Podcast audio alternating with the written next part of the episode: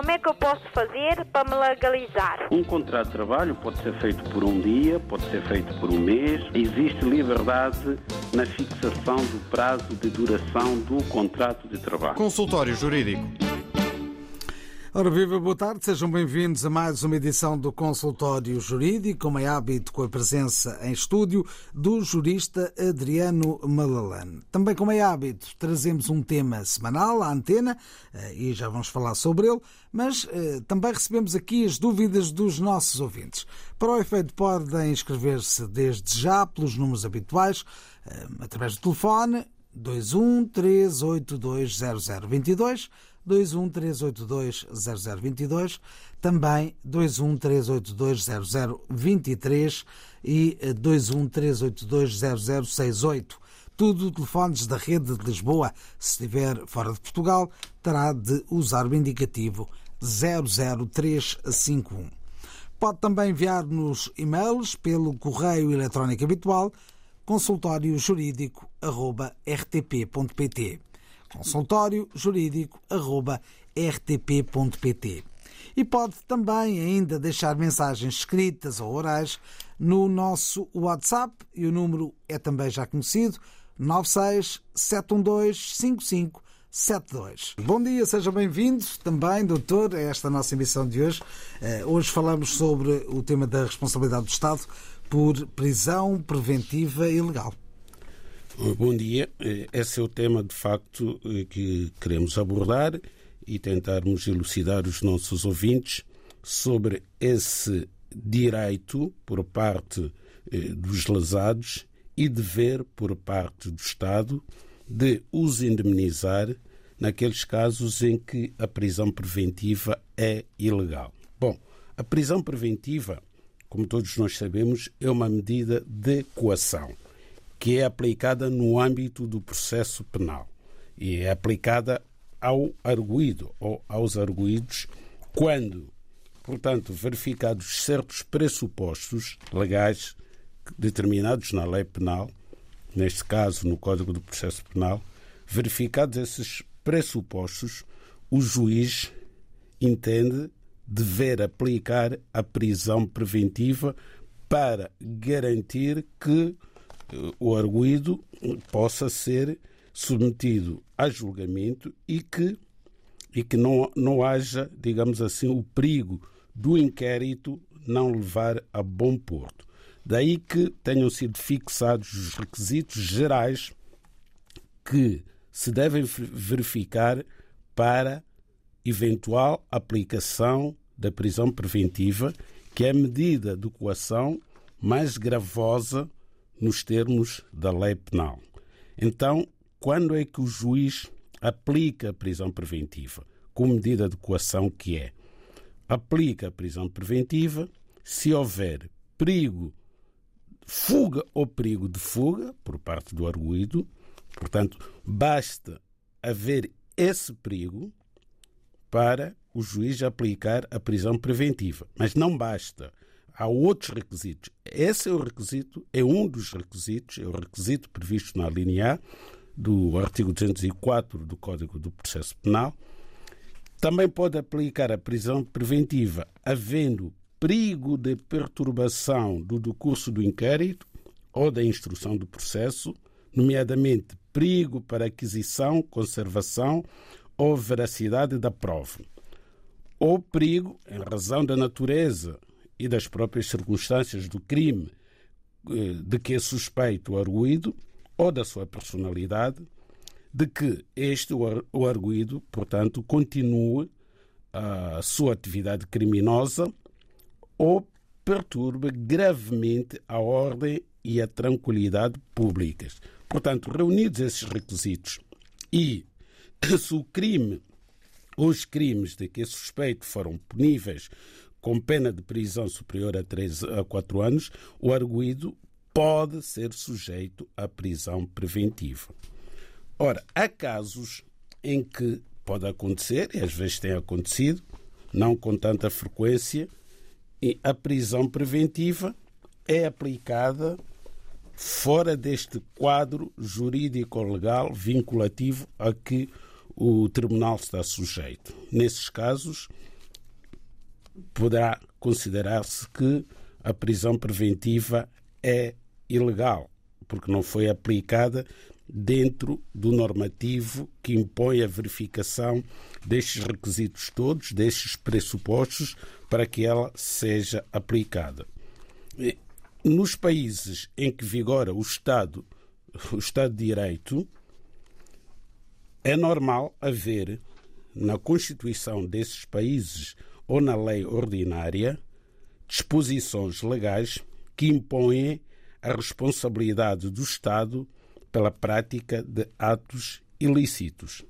Isso não acontece, infelizmente, em regimes ditatoriais, porque nesses regimes, por regra, o Estado não comete atos ilícitos. Tudo o que o Estado determina e manda cumprir nesse tipo de regime é considerado lícito. Só o cidadão é que comete atos ilícitos. Infelizmente, nos países democráticos, como é o nosso, temos o artigo 22 da Constituição que consagra o princípio da responsabilidade direta, civil ou patrimonial, por ações ou omissões dos titulares dos órgãos, funcionários ou agentes do Estado. Portanto, está previsto na própria Constituição portuguesa a possibilidade de o Estado, através dos seus agentes, funcionários ou dos titulares dos órgãos do Estado, haver a prática de um ato ilícito que possa levar o Estado à obrigação de indemnizar as pessoas visadas pela prática destes atos.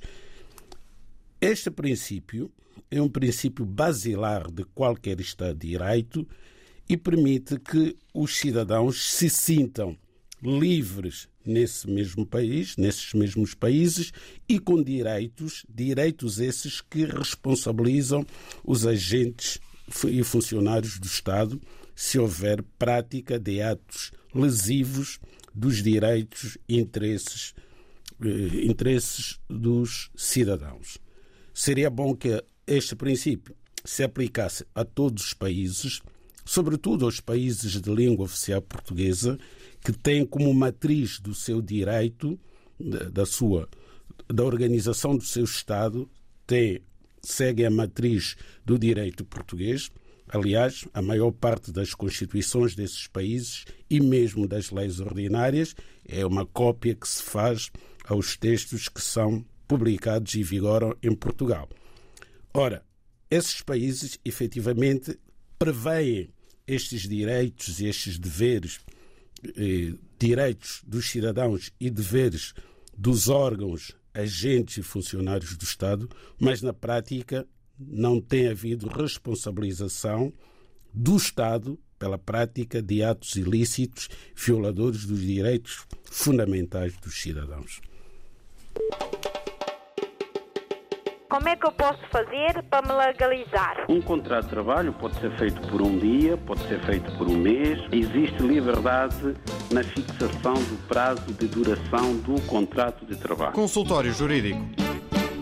E assim olhamos para mais uma situação dos nossos dias, sempre comentada pelo jurista Adriano Malalana.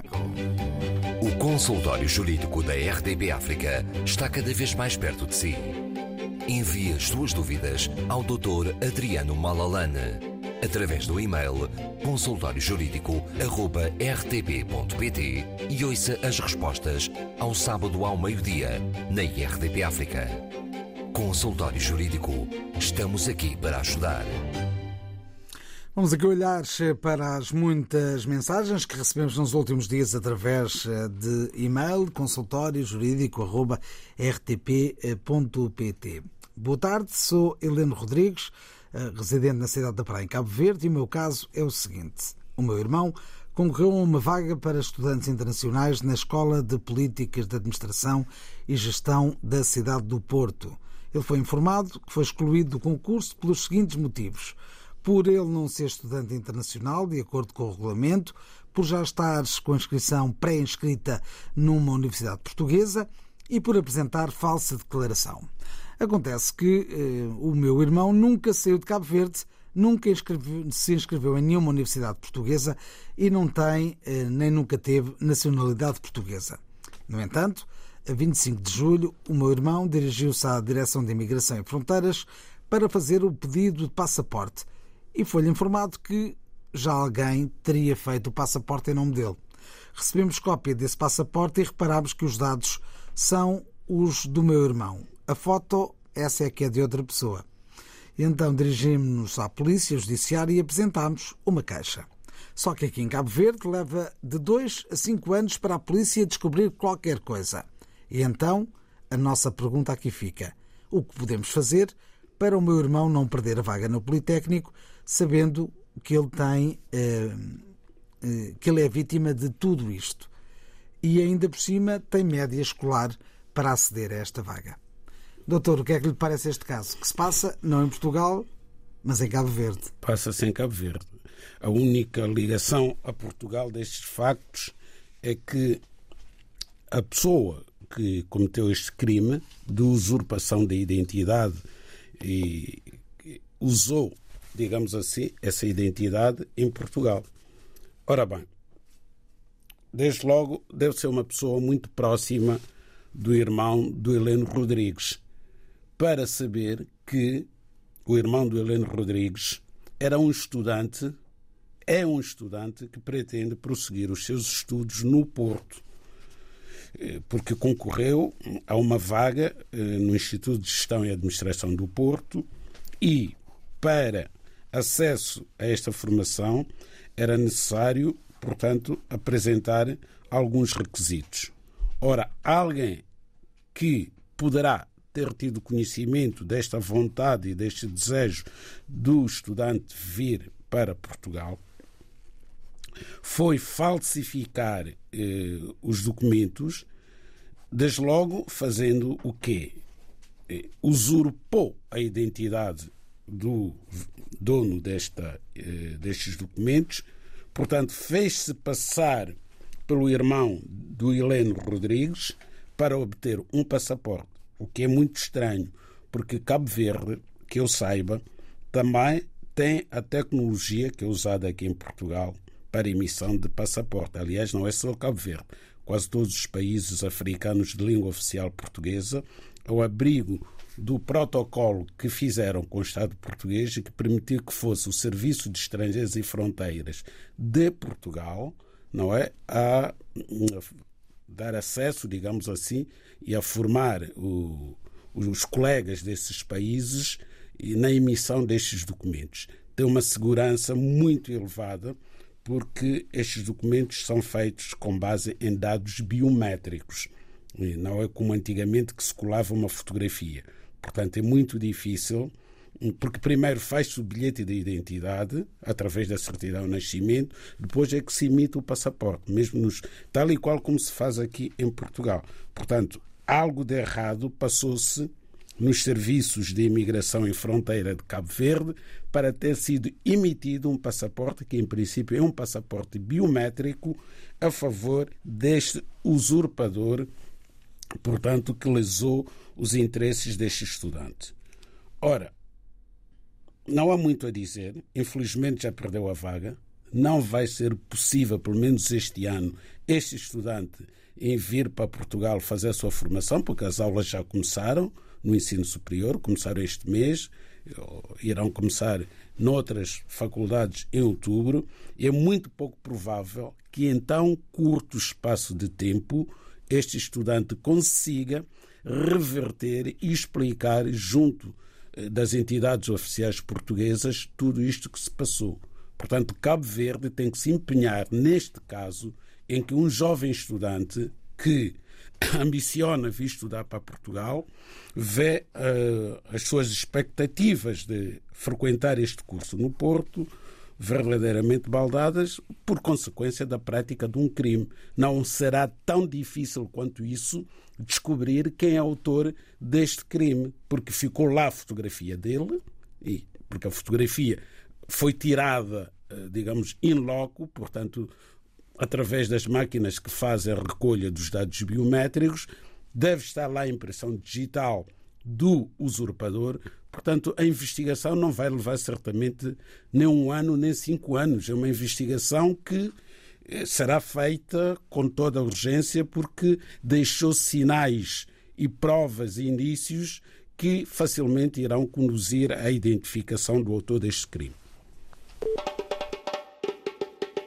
Como é que eu posso fazer para me legalizar? Um contrato de trabalho pode ser feito por um dia, pode ser feito por um mês. Existe liberdade na fixação do prazo de duração do contrato de trabalho. Consultório Jurídico. Vamos agora ao telefone e vamos conversar com a ouvinte Hélia Coimbra. Bem-vinda. Olá, Nuno viva. Olá, doutor.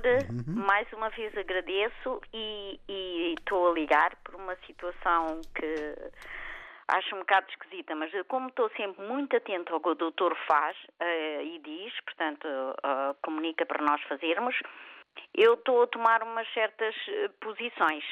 A minha prima é viúva. O marido faleceu em outubro de 2019. Só o ano passado é que o Centro Nacional de Pensões pagou a pensão de sobrevivência. Pagou a pensão da sobrevivência como ela, o, o montante que ela recebe e do marido, e antes só eh, da pensão dela, ela não tinha direito a fazer o IRS porque não, nem sequer atingia anualmente 5 mil euros.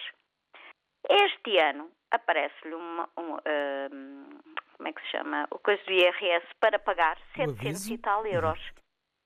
E em conversa, que eu fui lá à casa, ela disse, ai, fui pagar o meu IRS. E eu disse, como, prima Melania, se a prima Melania não atinge? Tem só 517 euros. Ai, não, recebi isto. Quando eu fui ver, era um valor exorbitante anual, 11 mil e tal euros. Eu disse, isto aqui deve haver algum erro. Vamos ver, porque eu estou sempre a ouvir um programa do doutor na Rádio África e eu estou muito atenta. Então o que é que eu fiz? Eu perguntei-lhe, foi às finanças, fui, e o que é que eles disseram? Tinha que pagar. Eu disse, não, não pode.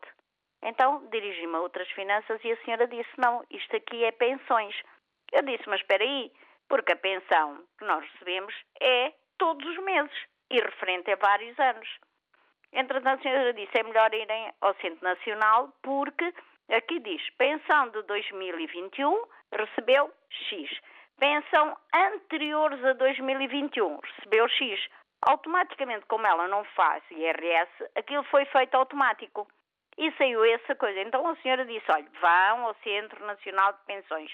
Dirigi-me lá, falei com a funcionária. Oh, minha senhora, a senhora tem que fazer marcação. Eu disse, calma, porque nós temos prazos. Não é assim, chega aqui, tem que fazer marcação. Bom, entretanto, eh, eu pedi para falar com a chefe. A chefe veio e diz-me, olha, eu não sou chefe, sou substituta. E é como a minha colega faz, peça marcação. Eu disse, ah é? Ok, então dê-me o livro amarelo, porque eu tenho direito a reclamar. E expliquei a situação toda, estamos à espera da resposta. Entretanto, diz ela, mas tem que marcar. Ok, eu marquei, logo, coisa que é, é inadmissível. Segunda-feira, na quarta-feira tinha a marcação.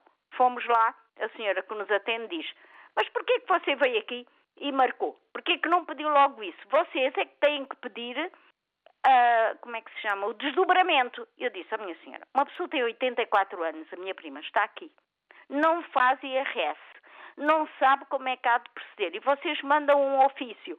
Desta maneira, o IRS caiu e aconteceu isto. Diz ela assim, mas isso é o programa. Eu disse, mas vocês devem ter montes de reclamações. Não deve ser só eu ou ela a reclamar. Resumindo e concluindo, a senhora que estava ao barrão disse, não, vocês agora têm que pedir, pedir este, preencher este papel a pedir o desdobramento. E eu fiquei assim, ainda por cima, a dizer, vocês têm a mania que vêm aqui e que refilam. Não, não é mania. É que as pessoas refilam mesmo porque estão a ver situações, porque vocês, no fundo, estão a tirar muito dinheiro às pessoas que estão a receber pensão de sobrevivência. E há muitas pessoas que não sabem. Eu disse, eu no sábado vou falar com o doutor na Rádio África, disse mesmo assim, porque ele vai elucidar todas as pessoas. Entretanto, foi pena não conseguir falar também outro assunto com outro senhor que estava lá. O senhor já era de certa idade, devia ter 70 anos para aí, mas era uma pessoa muito debilitada e foi lá pedir autorização para ir a Cabo Verde que o pai tinha falecido. Oh senhor, o senhor não pode sair. Não pode sair de Portugal. Olha, o senhor saiu de lá a chorar e não resolveram o problema do senhor. Eu já não consegui porque estava a ser atendida, não é? Pronto, mas eu trago estes temas porque o doutor sempre me elucidou bem como é que nós uh, devemos fazer as coisas e penso que seria ótimo fazermos este, uh, esta situação e o doutor explicar-nos. Muito obrigada, doutor. Um bom fim de semana para todos. Obrigado por ter ligado, por ter também eh, trazido o tema à conversa. Eh, vamos também ouvir a opinião eh, do doutor em relação a este tema. Bom, vamos eh, começar eh, pelo aspecto que me parece mais fácil de explicar, hum, porque a questão das pensões eh, não tenho a legislação comigo e também não tenho os elementos que me permitem em perceber exatamente o que é que terá acontecido no Centro Nacional de Pensões. Bom, pegando neste caso deste senhor que é pensionista e que pretendia ir a Cabo Verde porque faleceu seu, o seu pai naquele país e que terá ido pedir autorização ao Centro Nacional de Pensões, isto mesmo só por manifesta falta de informação é que alguém pode se dirigir ao Centro Nacional de Pensões para pedir autorização para sair do país. Isso não existe em lado nenhum. O Centro Nacional de Pensões não tem competência para autorizar ou deixar de autorizar qualquer cidadão, qualquer pensionista a viajar. Esse é um direito próprio dos, eh, de todos os cidadãos. Como eu disse, há bocado estamos num país, num Estado de direito democrático, em que os cidadãos têm direitos e têm deveres. A única pessoa a única autoridade em Portugal que pode limitar o direito de circulação de um cidadão é o tribunal. Não é?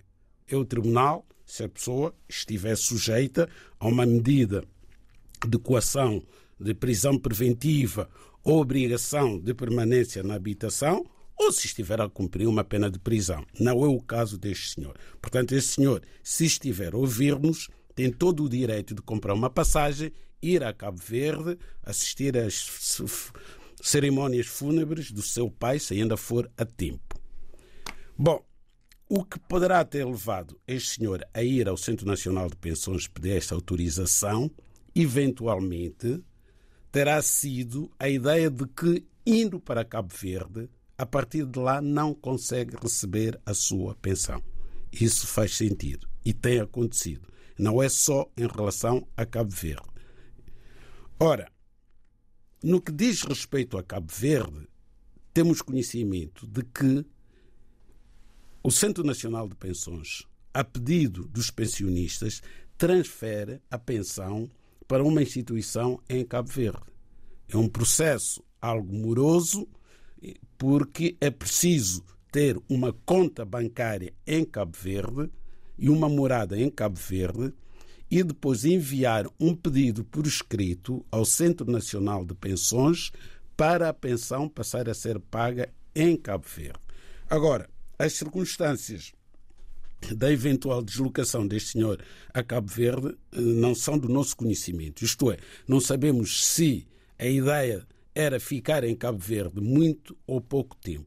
Se ia por pouco tempo, não é, há necessidade de fazer esse pedido, porque depois, para reverter esse pedido, quando regressar a Portugal, também vai levar muito tempo e pode passar aí dois, três meses sem receber a sua pensão até que esse pedido seja diferido. Mas, voltando ao ponto de início, no que diz respeito à deslocação de qualquer cidadão para o estrangeiro, não existe qualquer impedimento legal, a menos que esteja sujeita a uma medida de coação impeditiva da sua ausência. Aliás, mesmo naqueles casos em que as pessoas têm termo de identidade e residência, o mais que se prevê, o mais que a lei exige, é que a pessoa comunique ao tribunal que se vai ausentar e indique a morada do sítio onde vai estar no estrangeiro. Bom, agora, a questão desta, desta senhora, que é prima da dona Elia Coimbra, e que foi notificada pelas finanças para pagar o IRS no valor de 11 mil euros, de facto só pode ter havido um erro.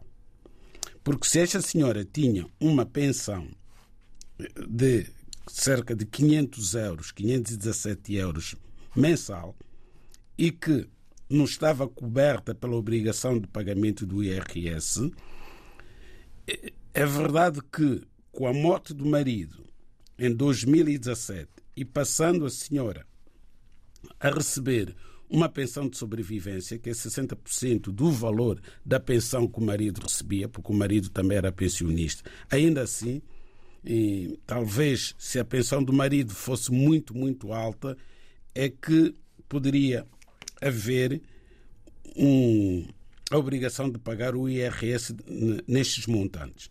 Agora, há aqui um aspecto que me parece que poderá ter contribuído para este eventual erro no cálculo do valor a pagar às finanças, poderá ter tido também a ver com aquele período da pandemia, porque se o marido faleceu em 2017 e vem aqui uma informação, de acordo com a Elia Coimbra, de que eh, havia impostos a pagar anteriores a 2020, poderá este, este período que mediou entre a morte do pensionista em 2017 e o ano de 2020 não ter sido calculado o imposto e ser o somatório do imposto que é devido desde o momento em que foi deferido o pedido de pensão de sobrevivência, desde o momento em que a senhora passou a oferir a pensão de sobrevivência e ter-se acumulado um determinado valor que ela terá que pagar mas duvido que seja nesta ordem de grandeza. Portanto, este é um assunto que terá que ser esclarecido de facto junto do Centro Nacional de Pensões. Vamos continuar nesta emissão de hoje do Consultório Jurídico. Vamos agora ouvir eh, o ouvinte Sabonis, que atende, ele que está em Mãe Martins. Vamos ouvi-lo através eh, da mensagem que deixou no nosso WhatsApp. Bom dia, consultório jurídico. Bom dia, doutor, nosso querido doutor Adriano Malalana. Uh, daqui ao domingo, Rafael Catende. Tenho só uma situação. Tenho uma cunhada que já está aqui há cinco anos. A filha dela também já está aqui há cinco anos, mais legais, mais legais. Então, será que, como ela tem uma criança, eh, tem a filha dela, tem a filha dela menor, será que a filha dela poderia obter a nacionalidade pelo tempo que está aqui antes da mãe? Bom dia. Está colocada a questão, não temos muitos dados, mas eh, são talvez os fundamentais para também emitirmos aqui uma opinião. O que é que lhe parece? Bom, eh, desde logo, parece-me que temos aqui duas cidadãs angolanas, uma mãe e a respectiva filha. Ora bem, a filha terá vindo primeiro a Portugal, onde obteve autorização de residência há já cinco anos. Mais tarde veio a mãe, que também estará já em situação legal. Ao que parece, também terá autorização de residência há cinco anos. Ora bem, a menor justamente por ser menor, não pode apresentar um pedido de nacionalidade portuguesa por tempo de residência. Um pedido autónomo dela própria pode ter nacionalidade portuguesa, um menor pode ter autorização de residência pelos pais ou pelos avós. Também pode. Mas neste caso, o que nos parece é que a menor está em Portugal há já cinco anos com autorização de residência, portanto, só pode ter nacionalidade portuguesa por naturalização. Mas o requisito que está previsto no artigo 6, número 1 da Lei da Nacionalidade é que só pessoas maiores de idade é que podem requerer nacionalidade portuguesa. Agora, a mãe sim, porque em princípio a mãe já é maior. A mãe, tendo cinco anos de residência em Portugal, pode requerer nacionalidade portuguesa, mas só para ela. Não pode, no mesmo processo ou ao mesmo tempo, ainda que sejam processos autónomos, requerer nacionalidade portuguesa para si e para a filha. Não pode. O que poderá fazer mais tarde, quando for portuguesa, a mãe, requerer nacionalidade portuguesa para a filha, se ainda for menor a filha, pelo artigo 2 da Lei da Nacionalidade. Isto parece complexo, mas não é.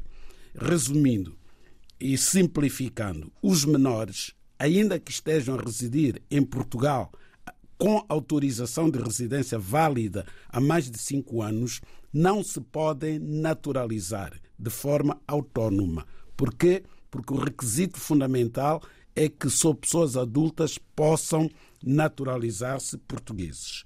Os pais das crianças, quando se naturalizam, se os filhos ainda forem menores, devem requerer a nacionalidade portuguesa para esses filhos menores pelo artigo 2. Mas se os filhos já forem maiores, os pais não podem requerer a nacionalidade portuguesa para os filhos. Terão que ser eles próprios a fazê-lo. Como é que eu posso fazer para me legalizar? Um contrato de trabalho pode ser feito por um dia, pode ser feito por um mês. Existe liberdade na fixação do prazo de duração do contrato de trabalho. Consultório Jurídico. Agora a história enviada por eh, Paulo Mendes, de origem eh, cabo-verdiana, eh, que diz o seguinte: O meu irmão teve um acidente em Cabo Verde em 2017 foi evacuado para Portugal e veio com o nosso pai para fazer uma cirurgia. Só que não foi possível realizar esta cirurgia. Desde então, eles encontram-se, os dois, em Portugal e o pai já tem um documento de residência. O que é que o meu irmão pode fazer para ter também o título de residência, hum, considerando hum, que o acidente lhe provocou a visão? A perda da visão? Bom, uh, isto é uma situação um bocado difícil de explicar. Bom, o pai já tem autorização de residência. Felizmente, deve estar a exercer uma atividade profissional remunerada. E o filho, portanto, perdeu, perdeu a visão nesse acidente que teve em Cabo Verde.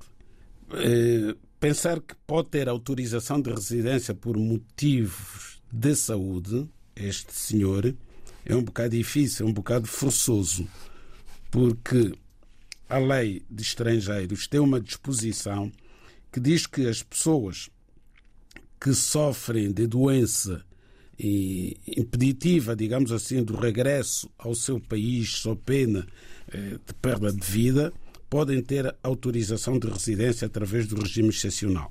Não nos parece ser esse o caso. Portanto, este é um caso muito difícil de, de, de, resolver e, sobretudo, de explicar aqui, porque os elementos são poucos. E não sabemos se esta perda de visão foi a 100% ou se foi parcial.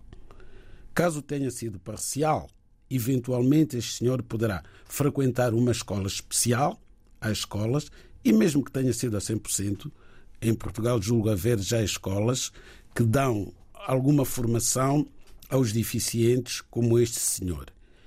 Matriculado numa escola, já poderá ter autorização de residência pelo facto de estar a frequentar, digamos assim, um centro de formação para deficientes. Estamos praticamente no fim desta missão de hoje do consultório jurídico. Eu pedi-lhe também um ponto de situação em relação à resposta do Conselho eh, Consultivo da Procuradoria-Geral da República sobre a questão da nacionalidade que se tem falado nos, nos últimos tempos. Eh, há atualização? Não há qualquer atualização. O Conselho Consultivo da PGR ainda não se pronunciou sobre esta questão. Tem a ver com a questão dos netos, não é? Que pretendem ser portugueses pelos avós, em que a Conservatória dos Registros Centrais, com base na interpretação que faz da lei da nacionalidade e do respectivo regulamento, entende que os netos só têm direito à nacionalidade portuguesa pelos avós que conservaram a nacionalidade portuguesa se estes netos tiverem nascido no estrangeiro. Considerando que, tendo os netos dos países eh, de língua oficial portuguesa, na sua maior parte, os requerentes, nascido antes da independência dos respectivos países, então nasceram em território português, estariam, com base nesta interpretação, excluídos do direito à nacionalidade portuguesa pelos avós. Muito bem, está dada essa atualização. Há muitos ouvintes a pedirem esta informação e tentámos dar aqui eh, o ponto de situação, de situação em relação a este tema. Ainda uma última, um, um último pedido de informação de um ouvinte eh, com raízes na Mauritânia e também com família em São Tomé. Vamos ouvi-lo através do WhatsApp. Doutor, entretanto, eu sempre acompanho o vosso programa. Eu sou Moussa e nasci, eu sou de Mauritânia, mas eu tenho minha esposa aqui em São Tomé. Entretanto, tem meu cunhado que chegou aqui no dia 2 e vem com visto de doente. Entretanto, e queremos fazer se a solução para legalizar eh, para a minha esposa, a minha esposa que é irmã dele e tem nacionalidade, será que através do irmão dele se conseguimos eh, legalizar ele, isso que a gente quer saber. O, como é que podemos adquirir manifestação de interesse e, entretanto, ao mesmo tempo que a fazer tratamento, se dá para trabalhar essas coisas. Isso que eu quero saber. Bom dia, então. Bom fim de semana. O ouvinte Mussá, então, a colocar uma série de questões, também a abrir uma série de portas uh, em relação ao seu caso e da uh, sua família. Pois temos aqui uh, o nosso ouvinte Moussa, eh, na, nacional de, da Mauritânia, para ver que esta rádio chega a todos os cantos do mundo. E parabéns, já fala fluentemente português, sendo que o seu país é de expressão francesa. Portanto, é casado com uma cidadã de São Tomé e Príncipe, que já é cidadã portuguesa, e um irmão da esposa veio a Portugal por razões de saúde. E o Sr. Moussa quer saber se o seu cunhado pode obter autorização de residência pela irmã. Não, não pode. A lei não prevê. Aqui não há, não há o direito a reagrupamento familiar. Porquê? Porque a irmã do Sr. Moussa só poderia reagrupar os seus filhos e os seus sogros ou enteados. A lei não prevê que os irmãos de um cidadão residente legal em Portugal possam obter autorização de residência pelo irmão, neste caso pela irmã, a menos que este irmão fosse tutelado pela irmã. Não é o caso, já deve ser uma pessoa adulta, veio cá por motivos de saúde. Desde logo, tem que tentar perceber eh, se a doença que levou à evacuação do cunhado do Sr. Moussa para Portugal é uma doença que justifica a obtenção da autorização de residência por motivos de saúde. É a única via que nós vemos. Quanto à manifestação de interesse, faz-se através da plataforma do CEF e pode ser feita a todo o tempo. No que diz respeito ao exercício da atividade profissional em Portugal, nada impede que o faça, não obstante ainda não ter autorização de residência. Mas o que seria das pessoas se fossem impedidas de trabalhar enquanto não têm autorização de residência? Porque não têm também direito a qualquer tipo de subsídio, nem sequer eh, têm descontos para a segurança social porque não exerceram atividade profissional. E assim estivemos no consultório jurídico.